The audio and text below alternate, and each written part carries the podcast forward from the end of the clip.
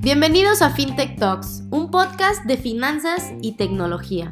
Aquí hablamos de tendencias, noticias y de cómo el sector FinTech está revolucionando a la industria financiera. Mi nombre es Fernanda Gutiérrez, directora de Relaciones Públicas de Dia FinTech, y creo firmemente que la innovación tecnológica es el principal disruptor en cualquier industria, entre ellas la financiera. En este espacio te estaremos platicando de forma clara y sencilla de las principales novedades en el mundo FinTech. Y recuerda estar al día con Dia FinTech. Comenzamos.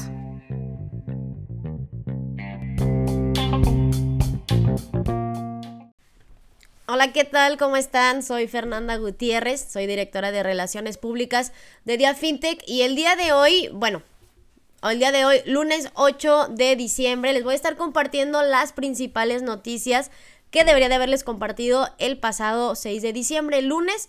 Ya lo saben, este es un espacio donde nosotros les estamos compartiendo las principales noticias y tendencias de cada semana en el mundo de las finanzas y la tecnología a nivel global y en Latinoamérica. Así que bueno, el día de hoy vamos a estar compartiéndoles y comentándoles los siguientes tres títulos de las siguientes tres noticias. En primer lugar, vamos a hablar sobre el 2021, puesto que este año, sin duda alguna, ha sido el boom de los NFTs. La segunda noticia del día es que vamos a estar hablando sobre Slice, esta empresa que se acaba de convertir en el nuevo unicornio en India tras recaudar 200 millones de dólares. Y la última noticia que estaremos compartiendo es que un artista tapatía lanza su primera colección de NFTs en Miami Art Week. Así que, dicho lo anterior, arranquemos con nuestra primera noticia. El 2021 el boom de los NFTs. Y bueno, el 2021 está resultando ser un año impresionante en el mundo de los NFTs. Y de acuerdo con el informe de Cointelegraph Research, las ventas apuntan a un récord de 17.7 mil millones de dólares en NFTs.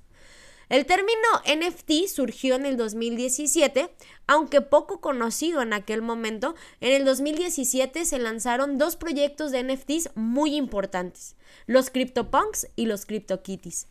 Este mismo año se vendió la primera casa NFT a través de Propi y esto marcó la primera ola de popularidad de los NFTs que se sincronizó con el ciclo del mercado de las criptomonedas. Este estudio también apunta a que las ventas han pasado de apenas 41 millones de dólares en 2018 a 2.500 millones de dólares en el primer semestre del 2021, lo cual representa un crecimiento de 60 veces en tres años y medio y también las ventas totales en 2020 alcanzaron los 340 millones de dólares y en lo que va del 2021 las ventas ya han superado los 9 mil millones de dólares, lo cual supone también un crecimiento de más de 25 veces según los datos de nonfungible.com sobre los NFTs nativos de Ethereum. Eso en cuanto a nuestra primera noticia. Ahora les voy a comentar Slice, esta nueva empresa que como les comenté es nueva empresa unicornio en la India tras recaudar 200 millones de dólares. Y bueno, no cabe duda que India sigue su racha que perfila ganarle a China el estatus del país con más que más unicornios genera. Y ahora, de la mano de la FinTech Slice, la India suma más de 28 compañías que se han convertido en unicornios durante este 2021. Siendo más precisos, hablamos que aproximadamente el 40% de los unicornios en India nacieron durante este año. Las empresas de tecnología, la empresa de tecnología financiera Slice recaudó 220 millones de dólares en una ronda de la serie B y su valoración trascendió a más de mil millones de dólares.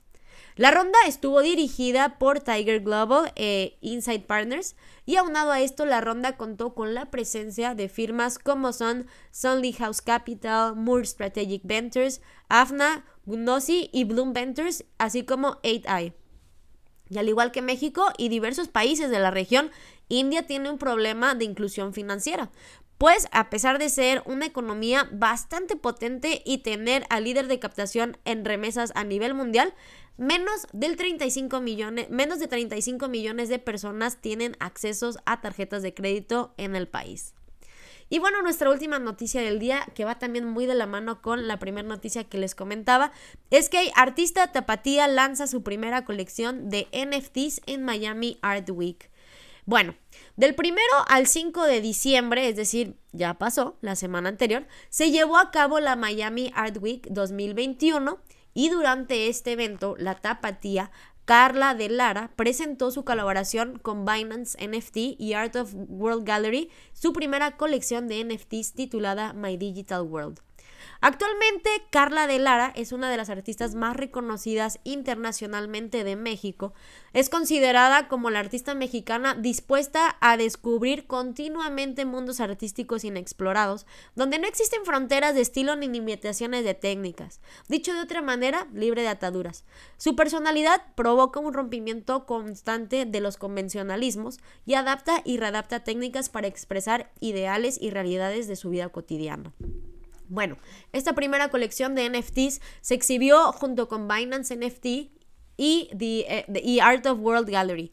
Art of the World Gallery es una de las principales galerías de arte moderno y contemporáneo de los Estados Unidos que representa a algunos de los artistas y maestros vivos más influyentes de los siglos XX y XXI de todo el mundo. Esta también, eh, la primera vez que Art of World Gallery exhibe un NFT como parte de sus exposiciones. Así que bueno, súper interesante como eh, hemos visto mucho más, que la gente está mucho más familiarizada con temas de NFTs, temas de metaverso. Sin duda alguna, el 2021 ha marcado un antes y un después en este mundo del, del metaverso y de los NFTs y próximamente veremos qué es de los NFTs en el 2022 y cómo los vamos integrando de a poco en nuestra vida, porque ya es muy común saber que artistas, figuras públicos, equipos de fútbol, la Fórmula 1, la NBA, la NFL, las películas, todo están sacando NFTs, entonces vamos a ver qué sucede con esta tendencia de los NFTs durante el próximo año. Así que bueno, sin más, eso es todo por esta emisión de FinTech News. Gracias a las personas que nos acompañaron, a las personas que nos escuchan en Spotify. Les mando un saludo y nos vemos el lunes que entra. Hasta luego.